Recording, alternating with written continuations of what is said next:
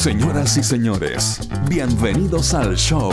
Sebastián Esnaola y Nacho Lira sueltan el teletrabajo, dejan de revolver la olla y se ponen a conversar de la vida misma, sin apuros y sin filtro. Aquí comienza Amables Oyentes. Ignacio, parece que tengo COVID. Sí, pero, pero como que parece que si uno puede salir de la duda tengo hoy la- día. Tengo la nariz, la nariz así llena de moco. Oh, eh, estoy. eh, está irritado. eh, sí, hay dos, hay dos posibilidades. A ver, O es COVID positivo, más, ¿Ya? más, más, más, más. O es la alergia, weón, porque con, con- se florecieron todas las plantas, weón. Estamos es en que eso estoy así, pues, yo, yo ando igual, weón, ando como congestionado, así como Achú, salido de la achú. buena, así, así. Y empecé a mirar para afuera y florecieron los aromos, weón. Y estamos en la primera florecieron semana de agosto. Florecieron, florecieron los aromos, florecieron los jazmines. Sí, los jazmines. la- todas, las- todas las plantas florecieron, güey. Y la, Los- la alergia los jacintos, la alergia los que cactus. de mediados de septiembre, fin de septiembre, está viva en agosto, pues, weón. No es Claro. serio, weón. Estamos dos meses adelantados climáticamente de lo que debería estar pasando, como que podría abrir la fonda ahora. No entiendo nada. Esto, señoras, señor amables oyentes, se llama cambio climático. Y nos tiene un poco para la corneta, digámoslo. Porque para uno que es veranista, rico, claro, calorcito. Uy, qué rico tomar el solcito, anda en polera, maravilloso. Pero ponte a pensar un segundo en el medio ambiente, man. ¿Cómo vamos a tener estos calores en agosto? ¿Quién se pone a pensar en eso? Si todo el mundo está contento, ay, voy, voy a Ay, sacar qué la- la- rico. voy, a, voy a guardar la charlina, voy a sacar Oh. la, la polera, el, el short. A Se acabó el calientacamas. Es puro humo esa cuestión del cambio No, climático, lamentablemente. güey, nadie tiene conciencia de eso. Es preocupante, porque además, bueno, e- esto, lo, lo único que me gusta de esta situación, lo único, lo único que rescato de esta situación es que finalmente es una suerte de maguachi, una patada en la cara para los poquísimos negacionistas del cambio climático que quedan dando vueltas, que dicen, no, esa es mentira, el clima se regula solo. No, amiguitos. Las altas temperaturas y el déficit de lluvias están marcando en estos momentos el invierno más cálido de la historia de Santiago, eh, la ciudad de donde hacemos este podcast. Porque a lo mejor si usted nos escucha en el sur profundo, claro, tendrá otro problema. Pero déjeme hablarle por un segundo de la metropolitana, como el centralista que soy. Acá estamos viviendo el invierno más cálido y el segundo más seco de la historia. Con pics de calor de casi 30 grados, pues bueno, entonces no hay salud. Lo hemos vivido. Ahí, Lo, lo más preocupante es el déficit de lluvia. Llega al 68%, si no han caído gotas prácticamente. po. No, han loco. caído, no ha caído prácticamente nada de gota en, eh, en- en- en la región metropolitana. Y, y- y lamentablemente se ha dado esa situación que, que ya los expertos anticipaban, de que se, se ha aumentado la- el proceso de desertificación. Sí, eso es lo, lo clásico que estamos viviendo es lo que se vive en Atacama, pues Nacho. Que hacen 30 grados a las a la 2 de la tarde, a las 3 de la tarde, eh, y después en la noche hace un grado, pues. Es igual que estar parado ahí en, en Copiapó, pues. Tal cual, bro. Entonces tenía unos contrastes bien horrorosos porque también tuvimos unas jornadas con harto frío. ¿Se acuerdan de esas temperaturas bajo cero por las mañanitas en algunos días de- del mes que pasó, del mes de julio? Eh, entonces pensaba eso, más los calores, eh, la, escasez brutal de agua caída, o sea, no hay plantita que aguante. Se me murieron hasta las de plástico. Todas, no, no, sí, sí, de verdad que de verdad que la situación es bien, angustiante y bien, agobiante. eh, pensando en esto, porque apa- aparte, ¿qué, ¿qué significa? Uno mira lo que pasa, no sé, en Grecia, lo que pasa en Norteamérica, en Canadá, eh, temperaturas que han llegado casi a los 48 grados. ¿Qué vamos a tener un verano de 48 grados también acá? No, es, es- es una brutalidad. Entonces, claro, si este es el invierno, ¿cómo será para el verano? Mira, hay, lo, lo bonito de esto, lo bonito de esto para el, para el que en el fondo no cree o lo niega o dice que es mentira, es que hay registro. Entonces, con los números uno no pelea. Con los números uno, la verdad, que lo acepta nomás, porque dice, eh, son, siempre los datos son mejores que las opiniones. Eh, los registros de temperatura existen bien medidos desde 1950, en la metropolitana al menos. Desde ahí tenemos una, capacidad de archivo y de registro bien clarito de cómo han sido nuestros inviernos acá. Eh, hace unos 70 años, un invierno promedio, ni siquiera un invierno, un julio promedio, tenía una temperatura eh, de 15 grados, ¿cachai? ¿Ya? Eso era el mes de julio en 1950. Habitual, fantástico, lo, lo que corresponde. Claro. Nada alocado. Y Eso, con lluvia, y- además. Y claro, y con lluvia. Estamos hablando del promedio, no estamos hablando de las máximas ni de las mínimas. Estamos hablando de que eso era la, la temperatura que tú podías registrar propia de un mes de julio, 15 grados en la metropolitana. La temperatura promedio de julio de 2021 en nuestra región fue de 19.3. ¿Cachai? Hemos subido 4 grados la temperatura de lo que entendemos por un invierno. Y eso es muy grave, po, eso ya no es anecdótico, ya no es chiste, no, no, no, no tiene ni vuelta. No, estamos qué mal. Yo, yo de, verdad que, de verdad que estoy. Y, y- y- y- las alergias y los resfríos. Y todo el mundo anda preocupado. Ay, parece que tengo. Como estaba yo al principio del programa. Ay, parece que tengo COVID. Parece que tengo COVID. El COVID. No, weón, no es COVID. Es alergia, es resfrío. eh, son eh, las, cambios- las, las variaciones de la temperatura. Hace que todos los cabros chicos estén resfriados. Eh, se andan la pata pelada durante el día. Después cae el hielo, les da, les da fiebre. Entonces, y, y además las- el aumento de la circulación, pues Nacho, el año pasado tú sabes que fue un año atípico en materia de circulación de virus porque estuvimos realmente encerrados. Pero este año no hemos estado realmente encerrados, la cuarentena fue bien, bien de cartulina, por decirlo de alguna forma, eh, y, y la circulación viral se ha dado igual que siempre. Entonces, no solamente está presente el COVID, también está presente la, la- el- la influenza, el, el sincicial en los más chicos, el resfrío normal, la gripe, hasta rotavirus andan dando vueltas. eh, que son enfermedades no que, que, claro, tienen son- están fijadas siempre en el invierno, pero que han tenido un aumento este año respecto a lo que vivimos el año pasado, básicamente por la circulación. Entonces, eh, eh, eh, son tiempos complicados, ¿ah? son tiempos muy tiempos difíciles. No es coincidencia, es tendencia. Mire, le tengo otro dato. Un eh, Oh, pero usted junio, que se cree, se Jaime Leighton, se cree usted. Lo, lo tengo todo aquí. en- claro, el Ignacio Michelada. michelado. El Michelado. Cuidado, Iván Torres, afírmate. ¿ah? Eh, ¿Cómo se llama el caballero del, del cartel más antiguo? El que dicen que se murió como. que murió, murió porque le cayó encima la carta sinóptica. Es Bueno, mentira esa la- cuestión, ¿hasta Es el mayor mito de la, es el mayor mito de la historia de la televisión y jamás ha sido desmentido. Por lo tanto, es totalmente cierto. Willy Duarte murió porque le cayó encima la carta sinóptica. Jamás ha sido comprobado, pero por otro lado tampoco ha sido desmentido. Es cierto, murió porque le cayó encima la carta sinóptica, la alta presión, los hectopascales. Es maldita, claro, maldita vaguada costera, se lo llevó. Oye, en un mes promedio, junio-julio, normal, en la capital debiesen caer 156 milímetros de agua. Eso es un invierno como usted y yo lo conocemos. Un invierno, digamos, de verdad. ¿Sabe cuánto cayó este junio-julio? ¿Cuánto? Insisto, Nada, 150 cero. 156 es lo que cae, 23. Do- Y ya, ya 23 encontré que fue mucho. Me parece, Claro. me parece que fue menos. 5, 6 tristes gotas. Entonces no hay, eh, no hay mundo que aguante así. Y como usted bien dijo, son tiempos difíciles, son momentos complicados. Yo no sé quién cresta nos va a salvar. No sé qué presidencia de aquí a noviembre puede hacerse cargo de esto y ¿Quién se hace sacarnos cargo de este esto? ¿Sichel? ¿Ah? ¿Ah? ¿Quién? ¿Jasna? ¿Ah? ¿Sí? ¿Quién nos va a salvar? ¿Ah, ¿Quién?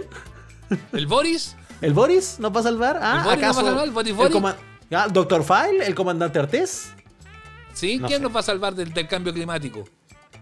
Y a lo mejor, a lo mejor Maldonado, no sé. De repente. Pero- Oye, que pero ¿cómo va trajo cola la entrevista que tuvimos con, con Don Carlos, ¿ah? Que, que- que fue muy buena, fue muy sabrosa, sobre todo cuando se emocionó. Pero yo creo que se emocionó acá por lo, lo- tuvimos mal, Ignacio, weón. ¿Por qué? Fue una pésima, fue una pésima entrevista, weón. Fue Una pésima entrevista, ya, este Sí, momento de autocrítica. Pésima entrevista, weón. Porque se emocionó con, lo- con los gobiernos radicales y el otro día, periodistas de verdad, weón. Le preguntaron ya, ¿y cuáles fueron los radicales? Y no sabía, weón. Oh, pero, ¿cómo? pero a lo mejor tuvo un lapsus aquí y los mencionó, señor. Aquí los dijo. Pero se Habló de- emocionó, Carlos, Carlos Maldonado. Primero nos engrupiste no- y segundo nos re- revelaste como horrorosos entrevistadores. Nos retiramos, no vamos a hacer más entrevistas en este programa No, por pésimos no. entrevistadores. weón. Carlos Maldonado nos embolinó la perdiz, Feluca.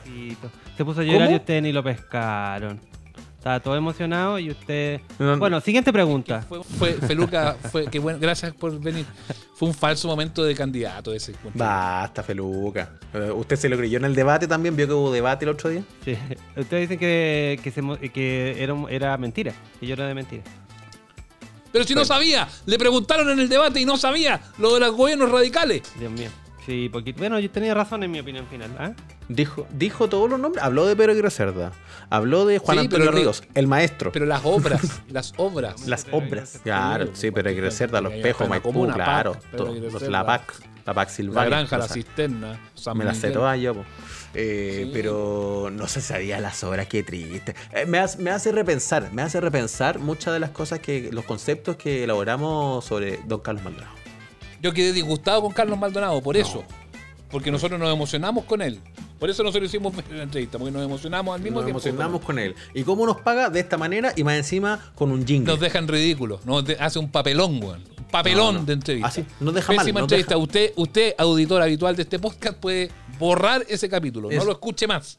Nos dejó mal. Profesionalmente, humanamente, sexualmente. Mire, ahí está. ¿Qué es esto? El Lo jingle. dice la gente, Carlos Maldonado es el presidente de mi corazón. Lo dice la gente. Échate. Tiene una cosita así media. Ah, una sonoridad. ¿Qué te digo yo? ah? Un candombe. Un. Un son. Buena Vista Social Club. Una cosa así. Tan, tan, tan. Y ahí habla Carlos, se supone. Yo voy Aquí a en esta parte dice: ¡Hola! Gobierno mío. Soy Carlos Maldonado. Y las principales obras de los gobiernos radicales fueron. No las conozco. Pero fueron buenas. No lo vi, pero que estuvo bueno, estuvo bueno. Oye, eh. Como el duende de Rancagua. Como el señor. Lo vi, Rancagua, ya. porque estuvo bueno, estuvo bueno. Estuvo Sí. bueno, ya, No, ¿sabes qué más? mira, el jingle, el jingle eh, no, no lo vamos a hablar como el jingle que te pare, porque además está más solo que el, jingle de Maldonado, así que no hay No, ni po. campaña ni nada, pues es una cosa Está- fuera de, de, de- acuerdo esto. Está fuera de competencia, como la candidatura de Carlos Maldonado, pero da lo mismo. Eh, Yo a Carlos Maldonado, pero sí puedo decir algunas cosas de, de este jingle. Lo elijo presidente de mi corazón, de nuestro corazón, sí. más no de Chile. Claro. De la República, no. De mi corazón, sí. Porque yo, yo sí me iría a comer un, un- un- un patache, una mesa, una mesa con arrollado y chicha con, con, con, con Don Carlos. Feluca, ¿cómo lo encontraste musicalmente hablando? Eh, tibiecito. Casi como nada. Como salmuera, así. Algo ah, Una cosa. terrible. No, no calienta a nadie. Don Carlos. Carlos, Ma- ah, igual la letra se aprende fácil, yo me la aprendí fácil. Sí. Carlos Maldonado es el presidente de mi corazón. Lo dice la gente. Sí. Qué Tiene buena, pegajosa. No se vayan a esforzar tanto. Oh, lo mató. Esa rima la hace Ya, te Lo encontró pobre Feluca. Pobrecísimo, pero bueno, eh, va todo de la mano, la misma campaña. Qué, po- qué pobres se ven los candidatos de esta, de la, de la pro- ¿cómo se llaman estos, estos gallos? De la concertación, de la concertación. Unidad constituyente. pero nada. La- De la UC. Va, va a ir- va a ir a votar Ignacio en esta primaria, ¿no? No sé ni cuándo se elige esta cuestión. ¿Cuándo es? El domingo, po. Este, Sí, este domingo. Uy. pues. Oh, ¿y, y a dónde puedo votar yo? ¿En mi Servipack No más sé. cercano? ¿Dónde? ¿Dónde? No sé, no puede ni, si- ni siquiera puede mirar en el server porque esta no, No, lo va po. por el server. Eso, ¿dónde, dónde vota uno? Aquí tengo que ir al sencillito. ¿dónde- No, pero es la otra. Es de esta, es de esta la otra. Queda una más. Ah, ya, tengo, un- tengo un rato para averiguar dónde cresta se vota. Lo voy a pensar, voy a, voy a Yo entrar en no- reflexión. Y entra- y- Pero si no es tu pacto, pues vaya a votar por unidad constituyente en, en Pero noviembre. lo mismo, weón, si lo que me ha hecho este año es votar, pues weón, eh, vote por cualquier weón, voy. Voy, ya estoy acostumbrado, soy disciplinado, hay que No. votar, voy. No, yo no Voto. voy a votar. No va a votar. Ay, No me voy a votar. representan. No, no, no, no me ¿Por qué, voy a ir a representan. votar en, ¿Por qué voy a ir a votar en una primaria que no me representan? Pero vaya, pero ah, por, por, por ir a poner la rayita. Bonito ir a poner la que van rayita. a decir, van a decir, ay, tenemos 5 millones de votos. No, Claro, pues, y se van a florear y ay, ven que convocamos. ¿Y a dónde? Ay, No, no. convocamos, tenemos 20 millones de votos. No, Todavía representamos a Chile, van a decir. Consulta, consulta, A mí me representa otro candidato que no va en esta primaria, Feluca. consulta. eh, ¿Cómo funciona esta primaria? Es, dice que es prima- primaria ciudadana, ¿cierto? No funcionan como la otra, no son todos los liceos ni nada de eso. Hay que ir como al. ¿a ¿Dónde? favor. No, no, no, pues no, va, no Si pasa no por el el CERVEL, Ah, no de vas a hecho. poder CERVEL. Pero, Ellos tienen que definir su propio tricel. perfecto. Eso, por lo tanto, ¿quién cuenta los votos en esta pasada? No entiendo nada. Tienen un tricel establecido por los partidos que son parte de la unidad constituyente. Mm, Ya. No, pero eh, no se van a, se van a- están jugando al, están jugando al póker entre ellos, pues no se van a, no se van a jugar solitario. pues. Oye, No, O sea, si, estamos. si el radical se chorea votos, el sociedad, ay, se están llenando los votos. Entonces no, pues están, tienen que contar ahí y ponerse de acuerdo entre ellos, pues, ¿cachai? No, no. Y se descartó el voto electrónico, ¿ah? qué bueno. Ah, sí, no, no hay caso, ah, no, no le gusta. Yo creo que ya es momento. ¿Cómo posi- imposible hacer una votación con voto electrónico? Pero ¿para qué quería el voto electrónico si Oh, funciona bueno, bien el sistema de ahora? Es el sistema más, más mejor del mundo, técnicamente hablando. Más mejor. El Cervel anda Pero- perfecto. ¿Para pero- qué le pero- la Es como cuando cambiaron en Valparaíso, No, pusieron micro que- porque era más pero- moderna que los troles. Los troles siguen siendo mejor, eh, más, eh, más conveniente, más barato, contaminan menos. Y pusieron porque era más moderno los buses. Y al final, ahí tenéis por la ciudad más Mm, ¿Para fea qué arreglar lo que no está roto? Los digo yo. troles están en ruina, weón. Están cayéndose a pedazos las máquinas. Y Te dice que Ah, es bueno pero el se servicio, dejaron de ocupar. Pero, eh, eh, pero si lo, lo hubieran dado la importancia que tenía, si no hubieran habido giles pidiendo modernidad, con todo respeto a los que piden modernidad. eh. Ah, pues- ah, pero esa, ah, la- me, me gusta, es buena, Ah, se me fue en gustó esa. esta discusión, me gustó esta discusión, porque o sea, la tesis es que nos quedemos así nomás, que no, que no avancemos en nada, porque no, las weas funcionan bien, entonces dejémoslas así. Como en el fútbol, pues Sebastián, eh, equipo, equipo que gana repite la formación, ¿cierto? Esto es lo mismo, ¿para qué vaya, vaya a traer más? Igual podríais mejorar ciertas cosas. No vamos a esperar a que no vamos a esperar a que el sistema haga tilt con el voto y la raya, weón, antes de instaurar una cosa que en los países importantes del planeta ya funciona hace tanto rato, que el voto electrónico. Pero igual las votaciones en todos los países salen más tarde, No. po.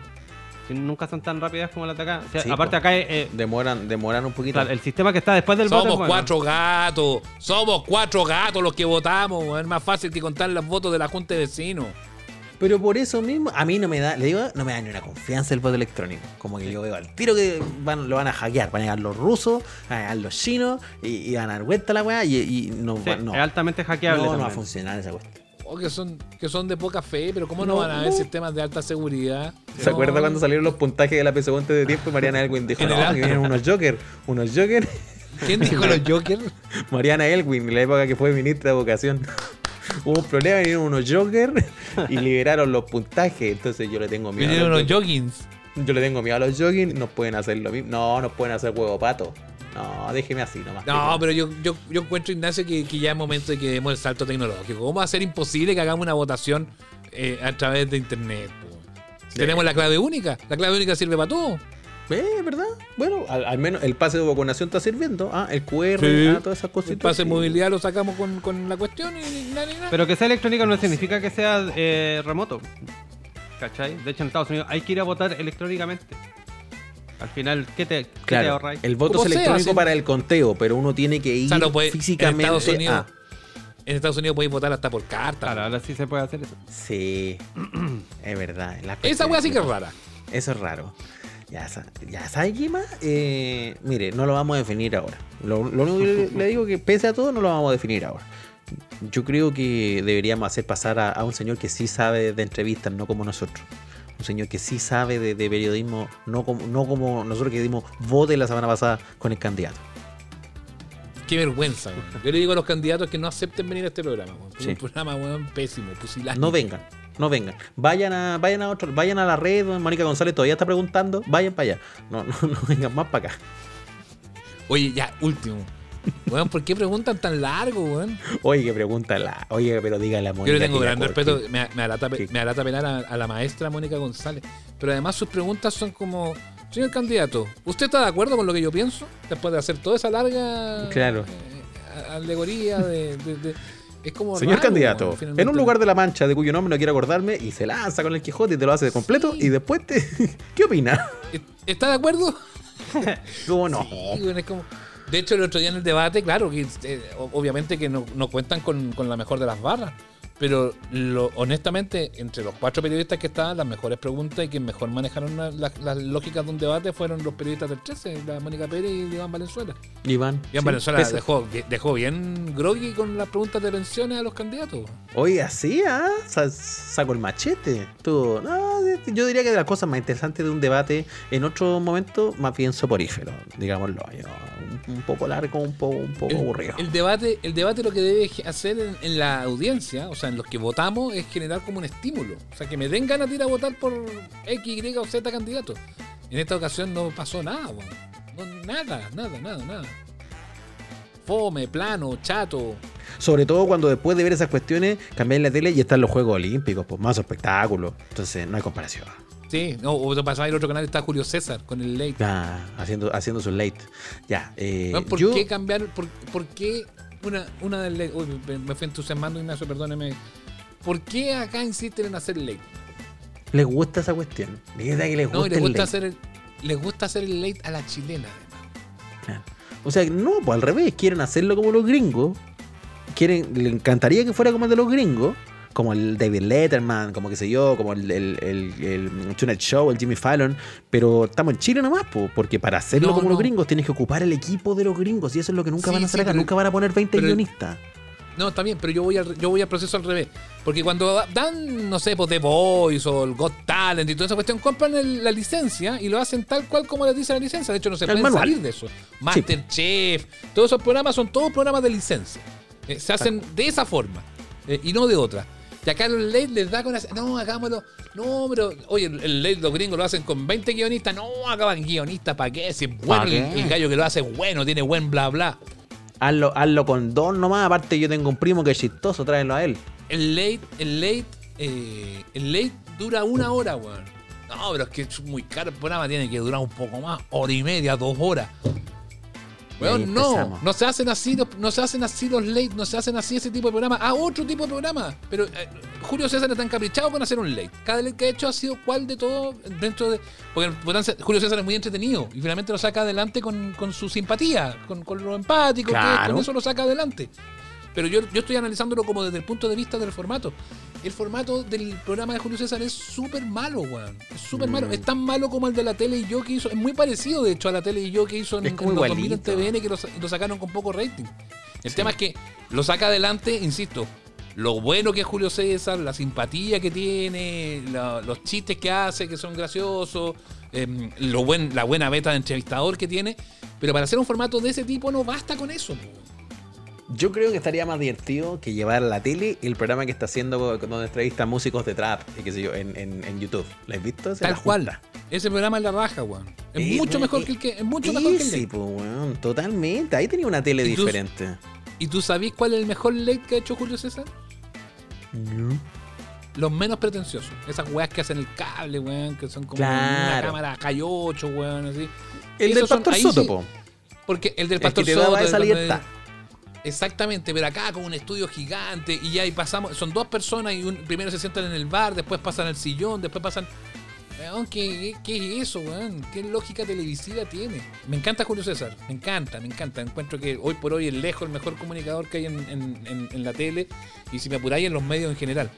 Pero, pero yo le sugeriría que se saque el capricho de hacer un late y si va a hacer un, quiere hacer un late de verdad, que lo haga con comprando la licencia del Tonight gringo, que funciona perfecto.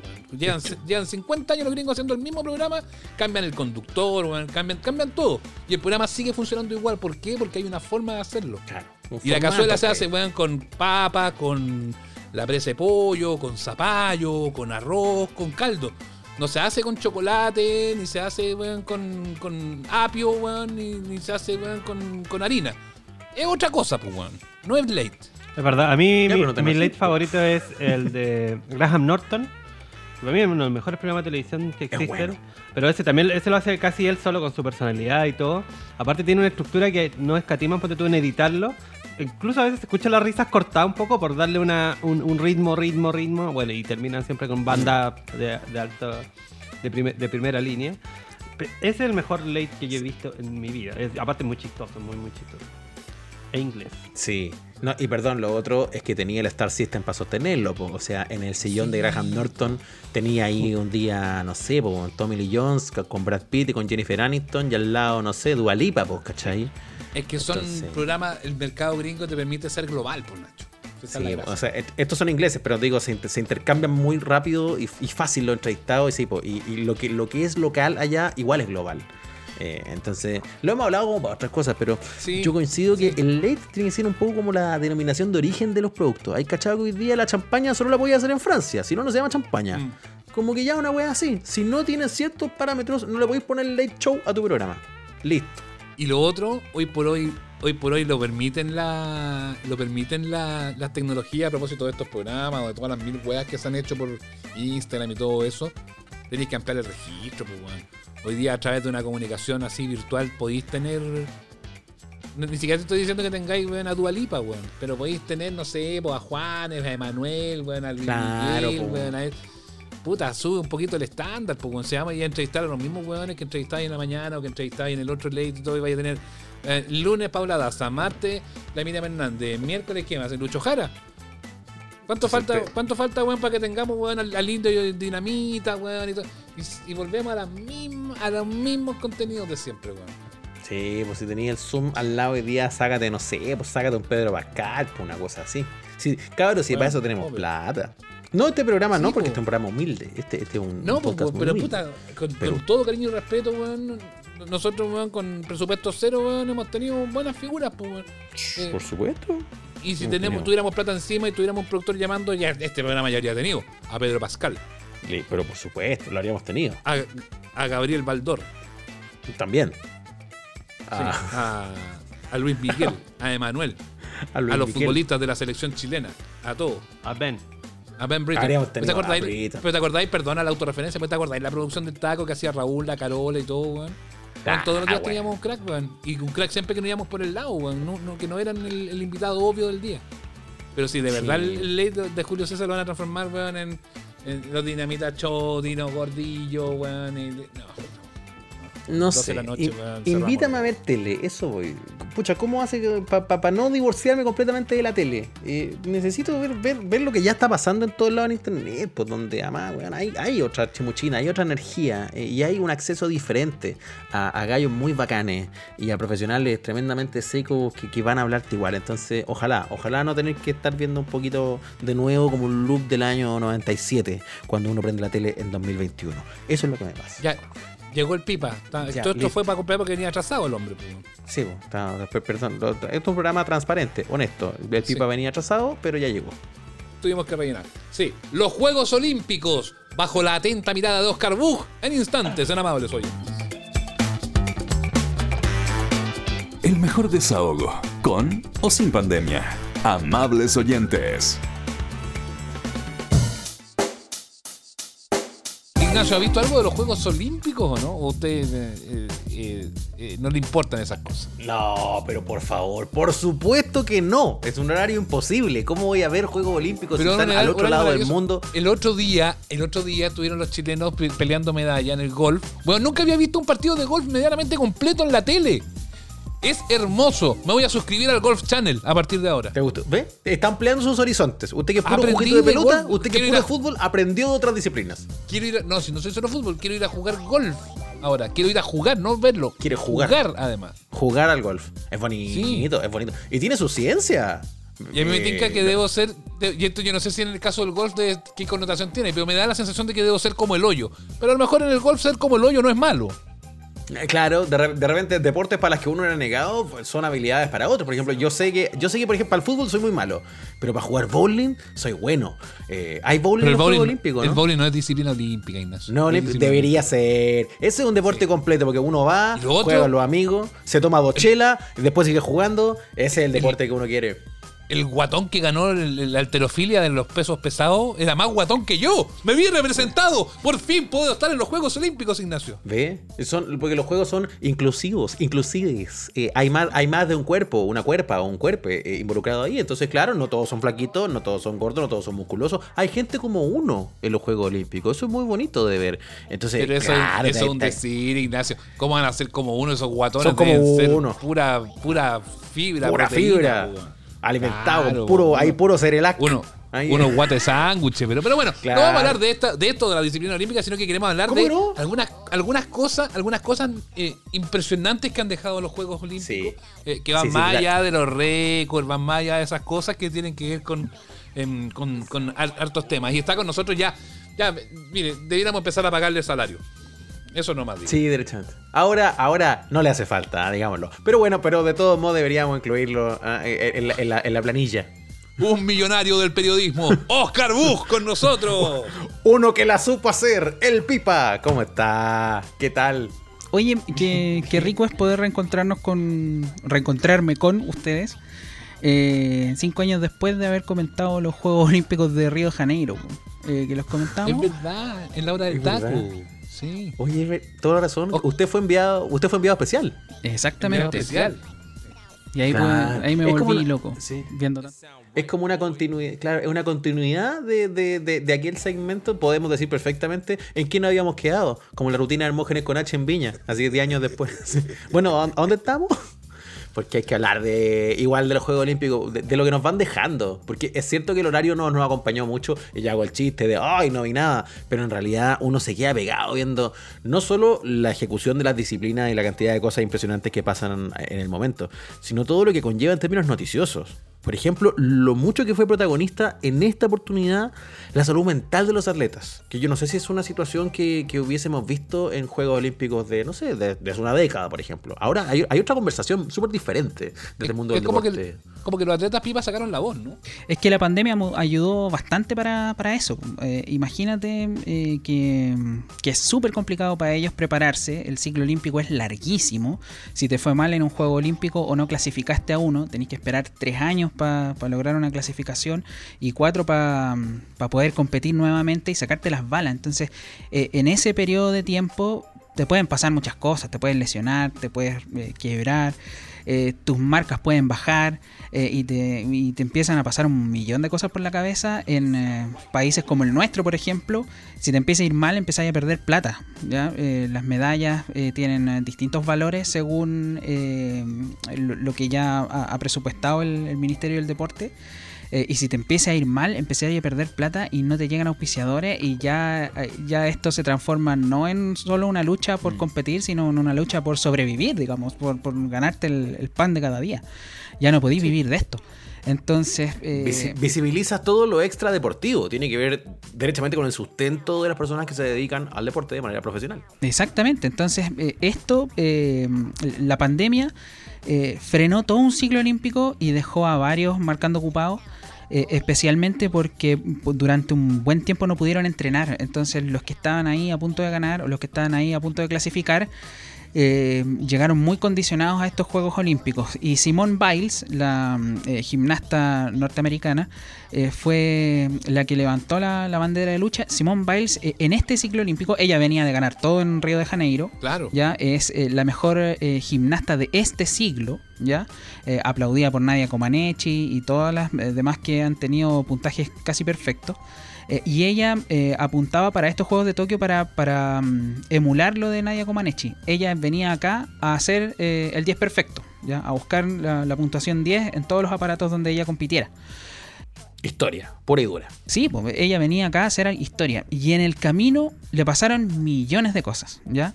La primera, principal, es que ella pudo visibilizar algo que, mm, que era muy personal, que era mm, el convivir eh, durante muchos años eh, con el abuso sexual. Fue abusada sexualmente en eh, su federación mientras se preparó en su carrera para ser gimnasta. Esto antes de ser famosa y ganar medalla y todo eso. Y ella logra, en un trabajo personal y súper duro, drástico, poder denunciar todo esto y liberarse un poco de la carga emocional que llevaba. Ya llevaba una mochila bastante pesada. Y después la clasificación a los juegos em, la hizo también eh, estar eh, con, con la cabeza, con millones de demonios en la cabeza, como ella misma dijo.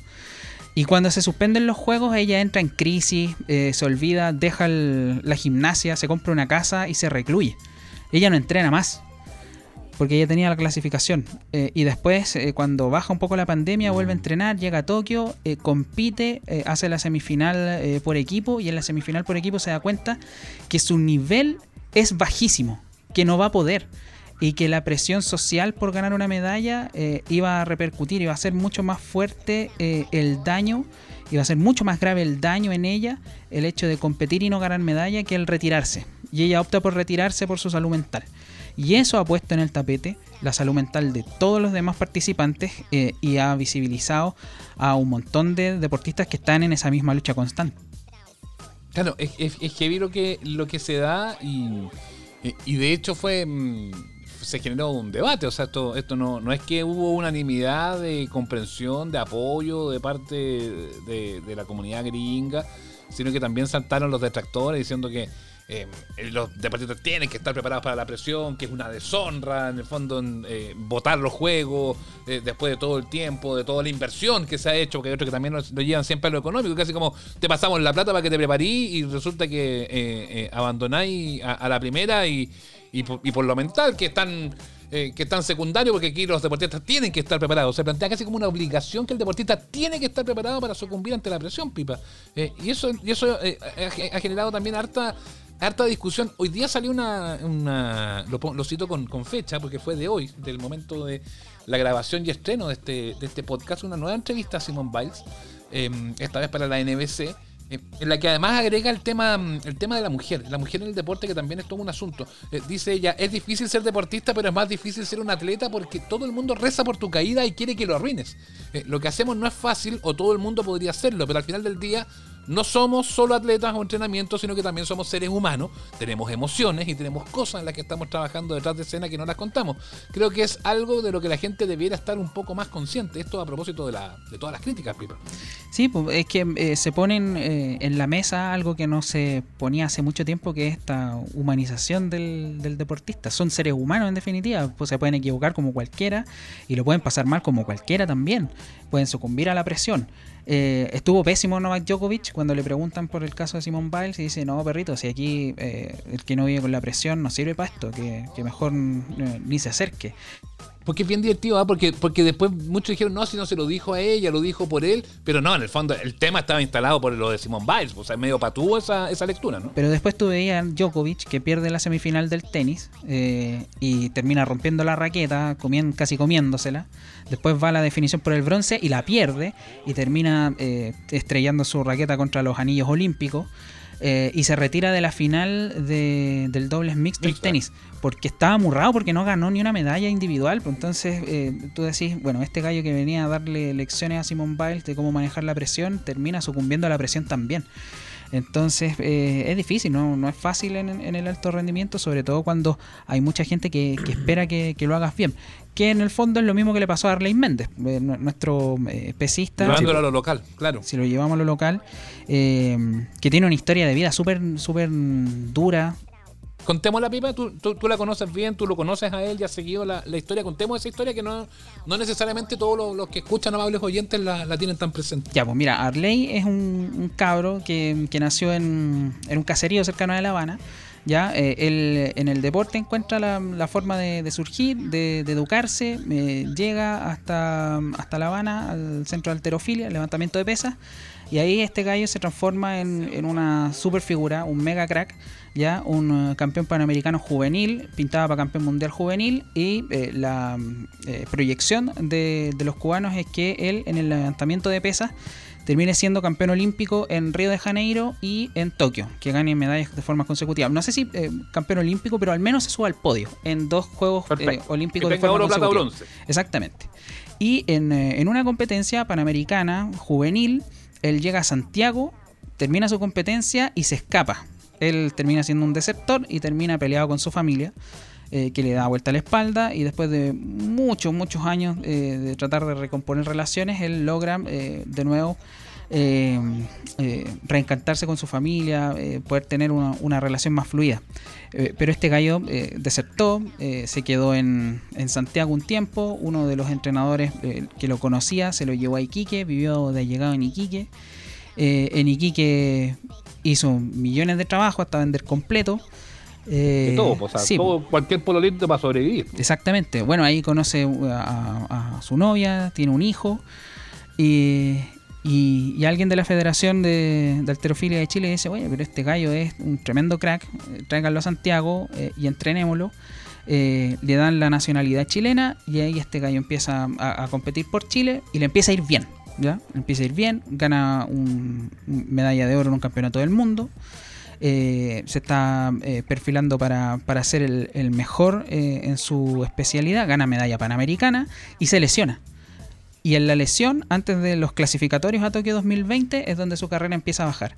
Y es donde empieza también a, vivir un, proceso eh, personal bastante complejo, pues, porque eh, las lesiones le impiden eh, volver a su rendimiento, no lo puede retomar y no haya la forma de, de poder encontrarlo, lo operan, no, no tiene ayuda psicológica, no tiene ayuda kinésica, no hay un eh, digamos, un, frente unido de, de su federación para poder sacarlo adelante y que eh, recupere el nivel. Y ahí, eh, eh, lo que hablábamos antes, pues, la presión de, de perder la plata, de perder medalla. lo termina consumiendo y termina cometiendo un error garrafal, consumiendo marihuana para quedar fuera de los juegos porque él entendía que no a los juegos iba a ir a, puro pasear con las marcas que tenía, que no iba a poder.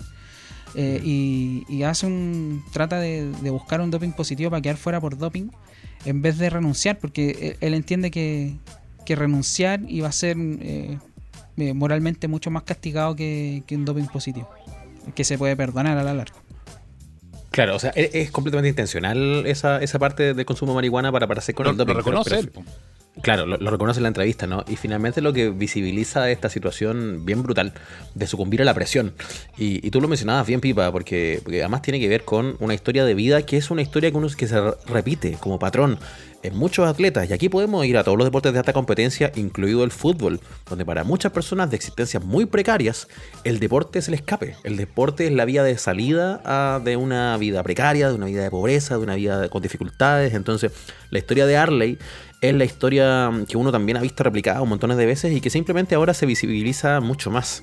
Eh, pensaba en este misma en este mismo relato replicado en una columna que escribió hace muy poquito un amigo de este programa también, Cristian Arcos, eh, que se llama El grito de Arley. No sé si la pudieron ver, que está publicada en el sitio As.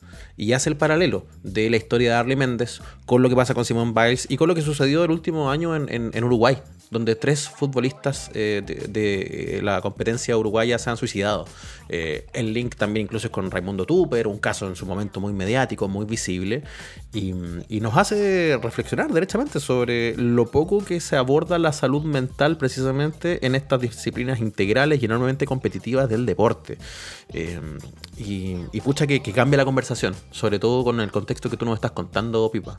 Y ahí, hay que sumarle, Pipa, eh, bien vale la pena hacerlo, ya que lo menciona Nacho, eh, lo que dijo todavía Figueroa el otro día nomás, el, el, delantero, atacante de, de- Antofagasta, le ganan a la Católica eh, y en el momento en que, en que esa declaración tendría que haber sido pura alegría, puro eh, eh, estar contento de conseguir el logro, él toma el minuto para hablar de esto y dice que se están viviendo mucho el tema de los jugadores, de la depresión, el suicidio de varios. Eh, aprovecho de decir que hablemos y que no nos quedemos callados. Es bien heavy cuando los deportistas toman, toman estas banderas y, y- y visibilizan estas situaciones que son que son sumamente complejas y que históricamente han pasado súper piola, en el- en- sobre todo en el deporte de alto rendimiento. Sí, porque además eh, eh, nosotros también lo, um, los exigimos o los sobreexigimos. Pues le, le estamos, digo, nosotros como eh, simples espectadores, pues, siempre queremos que los nuestros ganen eh, y tengan el mejor desempeño posible y también le agregamos un, un par de piedras más a esa mochila que ya de por sí es bastante pesada para ellos. Eh, Nadia Comaneci, eh, ah, en una entrevista con, con la BBC, dijo que Simone Biles eh, iba a ser más grande que ella eh, porque mm, era una gran atleta y además se va a convertir en un ejemplo para las nuevas generaciones de la gimnasia solo con el hecho de no haber participado en algunas disciplinas. Para que uno dimensione Claro. lo, lo importante de lo que hizo Simone Biles en no competir. tomar es que es el punto de inflexión es tomar es tomar esta decisión que es brutal que, que tiene eh, un, un- una enorme consecuencia también pero pero justamente para reflexionar sobre esto sobre el costo. Alto rendimiento pero a qué costo y yo creo que ese es un mensaje que no habíamos tenido claro en, en- el relato olímpico hasta acá. De hecho teníamos más bien todo lo contrario esta cosa como súper heroica de más alto más fuerte más rápido que, que- siempre fue el, lema no siempre fue el- el- la, la- la- bandera de lucha de los Juegos Olímpicos y hoy día te dice sí pero a qué costo ¿Cuántas vidas sacrificamos en el camino? ¿Cuántos episodios de salud mental, familiar, emocional eh, significa someterse a la presión de estas disciplinas que además para muchas personas, como bien hacíamos la referencia acá, es la manera en que comes todos los días? A uno se le olvida un poco eso, que, que detrás de la poesía del deporte y de una disciplina llevada al, al nivel de arte, está también la vida de alguien. Así, y del fan. literal. Y del fan, Y del- del fan que, que te levanta grande, campeón, y que después, ay, huevón malo. Es, también hay, hay mucho también. Eh, entonces, pucha que, que, cambia el relato. Y yo creo que esa es una cosa con la que nos vamos a quedar a largo plazo en el cierre de Juegos Olímpicos, que tuvieron un montón de episodios también. ¿ah? O sea, tienes esto que es muy potente, que tiene repercusiones que todavía no estamos en condiciones de medir porque se va a ir a todo el deporte. Y tenías además la manera en que los Juegos Olímpicos visibilizan, no sé, los cruces políticos, los países en conflicto, los, los temas de merchandising. Yo no sé si lo alcanzamos a hablar, pero esta, esta, este secuestro, eh, a lo, No, a lo mejor como para ir a eso. Es Es heavy, heavy, ¿no? sí, sí, sí, avancemos a eso, eh, Pipa, porque es muy, es muy potente eh, ese asunto, porque, bueno, convengamos que la historia eh, de, de- de los Juegos Olímpicos y, los, y los, los asuntos geopolíticos, políticos, la guerra, han estado siempre presentes. Pero esta historia de la bielorrusa Cristina Simanuskaya eh, eh, ha sido bien, bien interesante también desde ese punto de vista en estos Juegos del siglo XXI. Partamos diciendo que eh, todos los países que mm, eh, participan de los Juegos Olímpicos, eh, y esto es histórico, eh, de- o sea, digamos que data de hace muchos siglos, eh, firman una paz. Entonces no puede haber enfrentamientos eh, bélicos eh, entre los países que están participando de, de este, de esta competencia mientras duran los Juegos. por la tregua Sí. olímpica, Exactamente. justamente. Y eh, Cristina Simanuskaya, esta atleta bielorrusa, eh, viene de un país que, que es una dictadura, digamos, eh, que, que está eh, viviendo quizás sus días más oscuros en estos momentos. Y eh, tuvo la mala suerte, pero la mala suerte de que le preguntaran algo en conferencia de prensa y ella responde de forma visceral, lo que la terminó condenando. Ella es atleta, es, es- es corredora de 100 y 200 metros. Y el equipo olímpico de Bielorrusia le dice, ¿sabéis qué? Tenéis que apoyarnos ahora en la 4x400. Y, y ella muy regañadiente dice, ya, pucha, ya. Y cuando le preguntan los periodistas, oye, ¿qué se siente correr el 4x400? Eh, no es tu prueba, pero, pero vaya a correr. No, que tengo que correr yo esta cuestión, así que esta es la culpa del Comité Olímpico de Bielorrusia, que no hace bien los test de antidopaje, y porque dos se dopan, yo tengo que pagar el pato, y tengo que ir a poner la cara. Fue la respuesta visceral de, de esta, de esta atleta bielorrusa. Se los mandó a guardar ahí a, a Lukashenko y, y todos sus muchachos. Lukashenko, el, Sí, el- tirano bielorruso. Que está ahí desde 1994, ah, digámoslo. Es un señor que lleva harto rato pegado a la silla. Ya, qué bueno que, nombran a Alexander Lukashenko porque eh, tiene relación con esta historia, ¿ya? Eh, el presidente del Comité Olímpico de Bielorrusia llama a, a Simanuskaya y le dice, ¿sabéis qué? Eh, no me gustaron las declaraciones que diste, así que no, no te, te vamos a borrar de las semifinales de, la- de los 200 metros. Y dice, no, ¿cómo estáis locos? No, no, no, y ven ahora porque eh, tenemos que hacerte una prueba médica y mañana te devolví a Bielorrusia. Ahora, ¿quién es el, el, el, perdón, presidente del, del Comité Olímpico de, de Bielorrusia? Víctor Lukashenko, hijo del dictador. ¿Ya? que, está, que está presente en los juegos. Eh, y él después emite un comunicado diciendo que eh, Cristina Simonskaya eh, mm, no está en condiciones psicológicas de competir y se va a devolver ahora mismo a Bielorrusia, lo que claramente fue toda una sorpresa para el atleta que termina posteando en Instagram, oye, sálvenme por favor Comité Olímpico porque me quieren devolver a mi país como protestante, como gente que está en contra del régimen de Lukashenko, me van a meter presa, ayúdenme y ahora está en un vuelo humanitario que hace algunas horas eh, tuvo que eh, cambiar eh, la ruta. Ella quiere ir a Polonia, que es donde entrena regularmente. Tenía todo listo para llegar a Varsovia. Cuando se sube al avión, alguien le pasa el dato y le dice: Oye, ¿sabéis que nos van a desviar? No vamos a ir directo a Polonia. Y ella se baja del avión. Esto es como película de espía. Se baja del avión, toma otro y llega a Viena. En estos momentos, eh, Cristina eh, Simanuskaya está en Viena, está en Austria, está mm, eh, esperando que, que le ayude el Comité Olímpico Internacional. De, también eh, pidió la colaboración del Tribunal de Arbitraje Deportivo, el TAS, eh, para que mm, eh, le ayuden con todos los temas que, que tengan que ver con, con su propia federación. Eh, y de ahí eh, volar hasta, hasta Varsovia y quedarse en Polonia eh, para siempre, donde ya pidió asilo en, en Japón, ella estuvo, eh, em, se, En la embajada. se encerró en la embajada de, de No, Polonia en Tokio eh, Sí. y es toda una historia. Sí, la, la- la condición Pero, y- cambió a, a refugiada política, de- Claro, y derechamente. es bien, y es bien heavy, Nacho Pipa, es bien heavy porque los bielorrusos no tienen problema en echar abajo un avión, ¿ah? Si, si quieren, si pasa por su vía aérea, lo, lo van a echar abajo, le van a tirar un misil y lo van a botar y van a matar a todos y le importa un rábano. Y, y justo además en, en- en los días en que se ha conocido que el- a, a uno de los principales opositores a Lukashenko también lo ahorcaron, eh, convengamos, no, no es que se Sí. ahorcó, sino que lo ahorcaron, lo encontraron ahí en un en un parque de Kiev eh, colgado y, todo indica que obviamente lo, lo colgaron. Era un, se llama Vitaly Sisisov y era director de una ONG que eh, iba justamente en ayuda a los opositores a esta dictadura bielorrusa y que em, em, ya esta organización ha denunciado un crimen orquestado supuestamente por, por, por, eh, Lukashenko y compañía. Fíjate que el tipo de cosas de las que sabemos menos en este lado del mundo, porque usualmente nuestra conversación sobre dictaduras como que se queda en los tres comodines clásicos, ¿no? Pero, pero lo de Bielorrusia... Pinochet, Cuba, eh, Venezuela.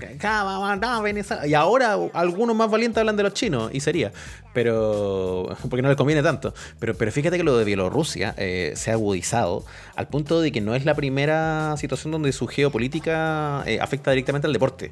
Bielorrusia también es una potencia del hockey y del hockey sobre hielo. Y este año era el país que tenía que eh, organizar el mundial de la disciplina. Y ese mundial en mayo de 2021 se suspendió, se bajó por amenazas desde todos los comités internacionales y de los sponsors finalmente para poner presión encima porque la situación de, de- de abuso de derechos humanos en Bielorrusia ya no, da más abasto. Y ellos sí habían alcanzado a, a ser anfitriones de la, de la Copa de 2014.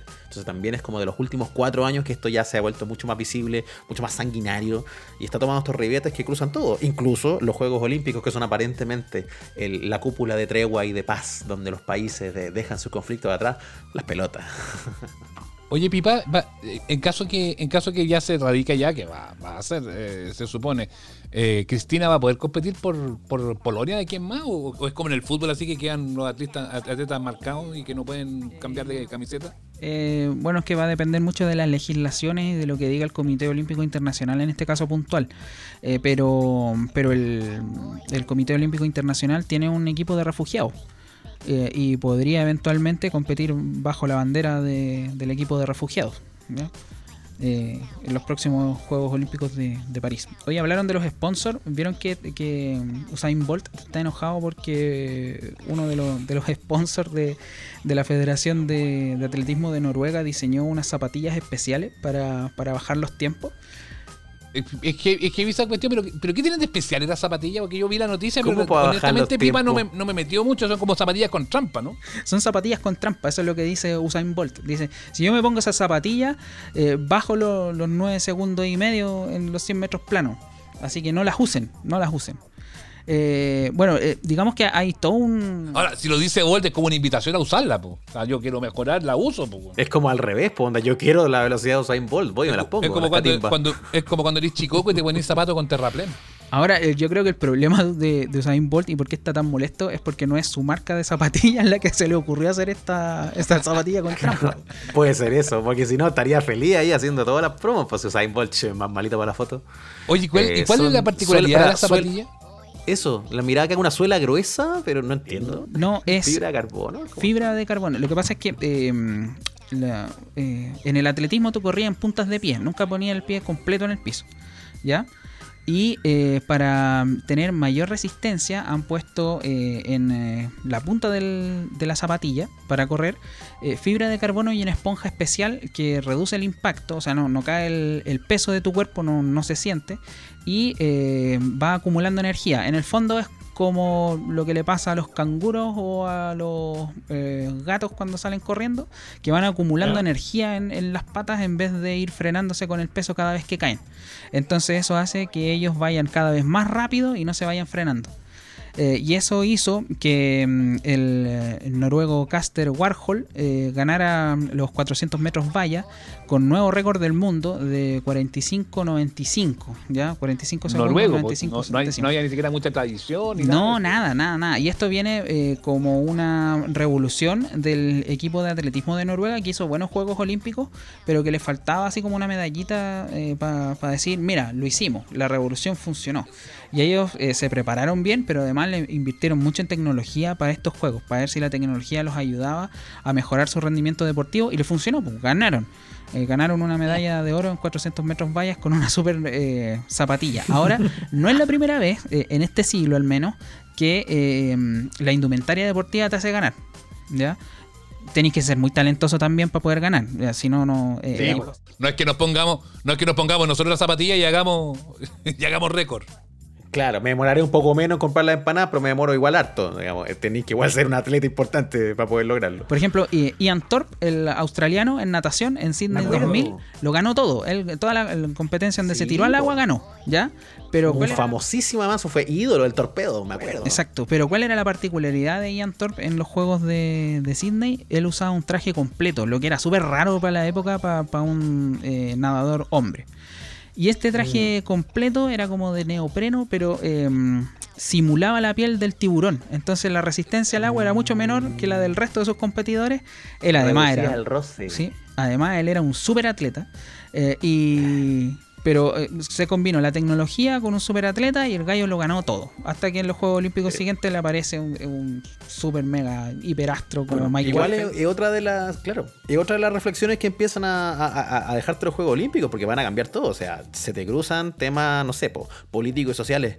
Pero cuando la tecnología empieza a evolucionar tanto que además se puede incorporar al cuerpo humano y tú puedes tener nanotecnología en tu cuerpo, ya ni siquiera en la indumentaria, las posibilidades de esto son infinitas. po. O sea, quizás que Juego Olímpico vamos a estar viendo, en, no sé, en 25 años más. Claro, los 100, hay que ir tan metros, lejos. los 100 metros en 3 segundos. Esto es como cuando hacían los cambios de ruedas en la Fórmula 1, piba. ¿Te acordás que hace 10 años se demoraban 9 segundos y ahora se demoran 2 segundos? Es como heavy. Claro. Porque es cuático, es cuático ver, ver, o sea, ser testigo de esos cambios en disciplinas como la Fórmula 1. Porque tú ves la tecnología aplicada a los vehículos, pero luego la vas a ver aplicada en los atletas. Los, los mismos deportistas, los seres humanos van a tener mejoras tecnológicas incorporadas que van a hacer que batan récords de manera diferente, que compitan de otra manera. Y eso a mí ya me vuela la cabeza, así como que de verdad, Black Mirror, ¿cachai? Eso me pasa. En, el, en este momento en que estamos viendo eh, el auge del Internet de las cosas, eh, no me extraña nada, Mm. Nacho. Puede pasar de todo, digamos. Eh, oye, eh, estos Juegos Olímpicos van a pasar a la historia eh, porque por primera vez compitió una atleta transgénero.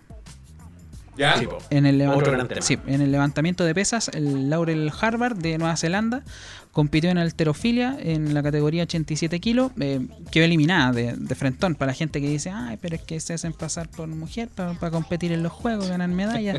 No, le fue mal, le fue pésimo. ¿ya?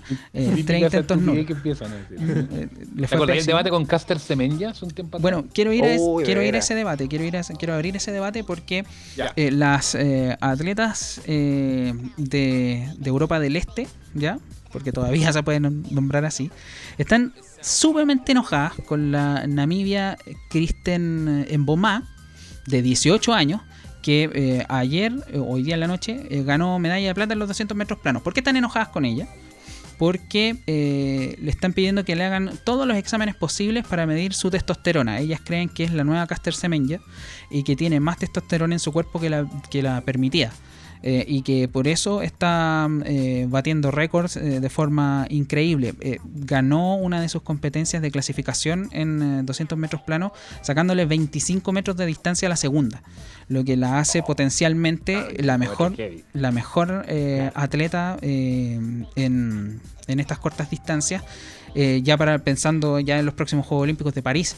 Entonces ya todas las eh, atletas de, de- del este de Europa han dicho no, po, paremos la cosa, analícenla bien, revísenla bien y vean si tienen los parámetros normales de testosterona en el cuerpo, eh, porque si no vamos a tener lo de Caster Semenya y vamos a estar de nuevo eh, todos peleados y el- el- lo de Caster Semenya terminó pésimo. Terminó con eh, el TAS eh, interviniendo, con ella perdiendo el caso. Eh, ella eh, tenía la posibilidad de, de estar en Tokio, pero no se lo permitieron porque cambiaron las normativas de la Federación Internacional de Atletismo y ahora hay un eh, parámetro máximo de, en la medición de testosterona en el cuerpo. Eh, y ella eh, sobrepasa los límites, pero ella no tiene ninguna culpa. O sea, ella nació así y eso es su biología. ¿cachai? No, no es como que ella está buscando un dopaje eh, poniéndose más testosterona en el cuerpo. Biológicamente su cuerpo genera más testosterona. Produce Eh, más testosterona. entonces- Y, claro, ¿y quién tiene la, en el fondo ahí la potestad para decir, sabes que no, tú no puedes competir? No, entonces, que lo que le dijeron a ella fue, ojo, eh, podéis competir, pero tenéis que tomar este remedio que te baja los niveles de testosterona. Y dice, pero ¿cómo? O sea, eso me va a cambiar a mí completamente, físicamente también. pues. O sea, como mi persona va a cambiar. no es, no es tomarse un paracetamol, eso. pues, Son, son, son otra, otra, otras situaciones. Grandes No historias. es como sácate juegos- el traje. Oye, sí. Claro, que en no es como no es como sácate o- el traje. O sácate la zapatilla ahora, esta, esta que La zapatilla la. Oye, el, el pipa. Oye, Grandísimas historias de los oye, Juegos Olímpicos. Lo Pipa, último, sí. lo último, lo último, lo último. Dale, cortito, dale. cortito. ¿Qué hacían ustedes a los 13 años? Me, me masturbaba. Eh, eso, ¿es solo en mi casa o con gente? Porque lo primero, solo. Eh, con más gente, la verdad es que yo mantenía las manitos en, en el aire. Eh, no, pues jugaba. Yo era un cabro chico, yo era bueno para leer y, a los 13 todavía andaba ahí como weando con el Super Nintendo. Eso sí. Y te masturbabas. Y por, y por supuesto también masturbación, cómo no. Eh, pero eso yo era bastante ñoño. Bueno, lo sigo siendo. Me voy a sumar Pero al panel, sí, porque Por estábamos en la misma, digamos. Había bastante masturbación. Por lo tanto, sí, sí, sí. Pipa, usted en la misma no se haga, ya. ¿Pero por qué pregunta eso? Pregunto porque eh, Momiji Nishiaya de Japón, eh, con 13 años, se colgó medalla de oro en estos Juegos eh, Olímpicos. ya. 13. 13 años. A los 13, Tailo. ¿Y en qué disciplina? Skate Street. Skateboarding, Ah, la qué categoría. Pero esa huevada no es deporte olímpico. Ya salió. ¿Cómo basta. no va a ser deporte? Pero qué viejo choto. Por ¿Cómo hacer supuesto el que sí. skate, deporte olímpico. El skate es un deporte olímpico si requiere muchas habilidades. Qué grande. 13 años. Tremendo. Y eh, tenemos el, el podio más joven eh, en la historia de los Juegos Olímpicos. Está Nishiaya eh, con 13 años ganando el oro. Está la mm, brasileña Raiza Leal, eh, medalla de plata, 13 años. Y la medalla de bronce para Funa Nakayama, medalla de bronce con 16 años. 42 años tiene este podio. Y eh, Sí, los- Eran muy jovencitas las ganadoras de esa disciplina de, skate y era bien impresionante verlas porque mostraron imágenes de cómo anda. Hace tres años nomás estaba como vestida de princesa haciendo skate, Sí, así como niñita, Sí, y ahora está en los que- olímpicos. Más allá de la broma, más allá de la broma, ¿qué le podía exigir de aquí para adelante a alguien que a los 13 años ya ganó la medalla de oro en los Juegos Olímpicos?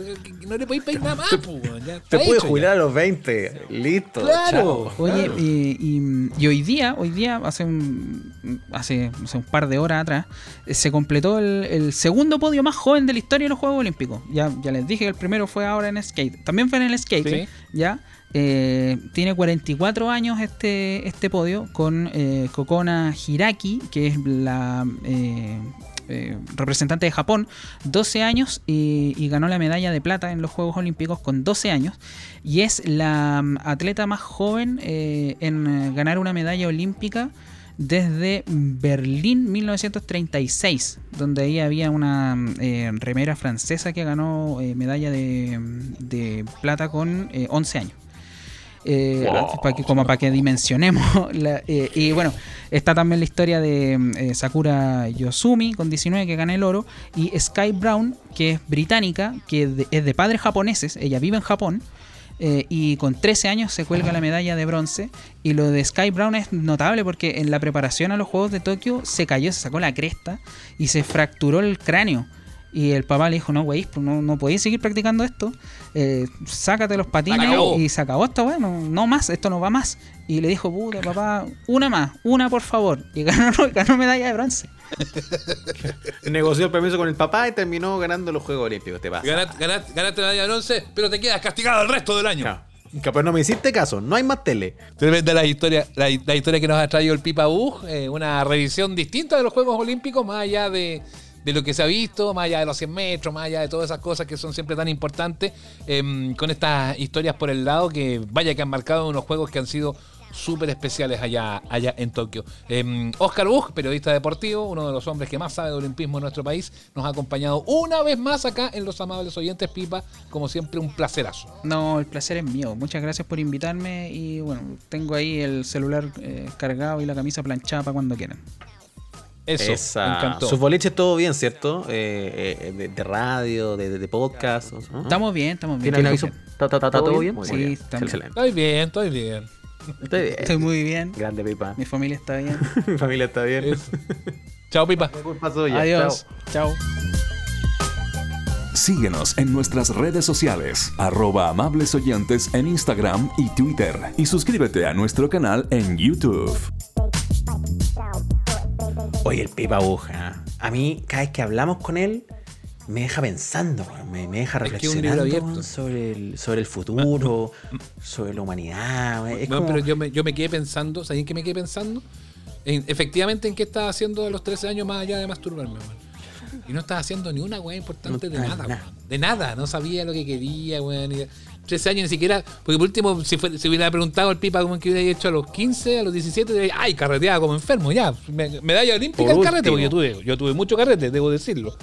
Eh, pero ni siquiera eso, pues bueno, a los 13 años, weón, y aquí estos weones, weón, campeones olímpicos, weón. Ya tenía una medalla de oro. ¿Qué así, weón? ¿Qué así con tu vida después de eso?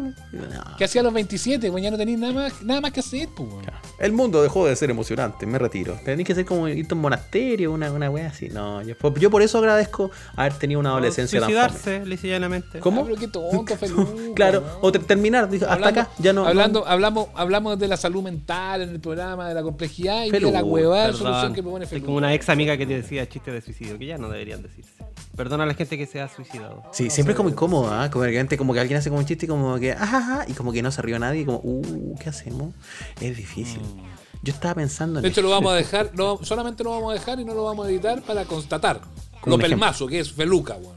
Una vez más. Ah, usted que lo quiere Una tanto, Feluca, ay, ay, Feluca, verle su programa. Eso es Feluca. Las intervenciones de Feluca. Ay, Feluca ay, yo lo adoro. ¿Para qué? ¿Para qué? Para Claro. que diga estas burradas, weón. Para que diga estas burradas, weón. Ahí está, retratado a cuerpo completo. Ese es el Feluca que usted quiere y respeta. Ese es el tipo de verdad.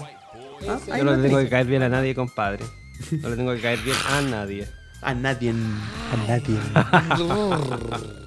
Arroba Don Feluca para sus reclamos en Instagram. Arroba Amables Oyentes son nuestras redes en Twitter, Facebook, WhatsApp, Instagram, todo. Y, y ahí nos siguen y comentan este programa cada semana, ¿le parece? Les tengo una idea. A ver. Hagamos un late. Uy, haga- hagamos un late, apaño, qué buena idea. Pero no Se me saldría como el. No, el live, pero- el live del domingo, transformarlo en un late del domingo, un, late, poquito mejor estupendo. producido, con smoking, invitado a distancia. Y, la- tenemos y la- y invitados. la- Y, juntemos, juntemos al indio con el flaco. Ya, sí, primer invi- invitado. Primer invitado. La reunión. Weón, pero mira, lo último de eso, ya, lo último, lo último, lo último. Ya, Ya, tenemos, estamos, estamos colocándonos. No, pero ¿por qué invitáis al indio y al flaco, weón? ¿Cuál es la- Invita a Hermógenes con H, weón. Claro, Ahí tiene una variante, busca algo distinto, weón, no sé. Claro, ¿cuántas veces más podí reconciliar al indio con el flaco, weón? Se han pe- ya se han, se han peleado más que el Frente Amplio, weón. Ya volvieron, fueron y volvieron siete veces, loco. No hay más para sacar de esa teleserie. Ah, ya. Dejémoslo acá, paremos este asunto. Mm, Eh, me eh, hemos aprendido mucho eh, en, en este capítulo de esta semana, así que Mucho. eh, espero que les guste mucho. Participen, denle like, sigan nuestros canales eh, y los queremos mucho. Adiosito. Ah, gracias, Feluca. Gracias, Don Seba. Hasta luego. Chao, cabros, los quiero. Esto fue Amables Oyentes, el podcast con Sebastián Esnaola y Nacho Lira. Si quedaste con ganas de más, nos encontramos cada domingo en el live de nuestro canal de YouTube. Síguenos y recomiéndanos. Hasta la próxima.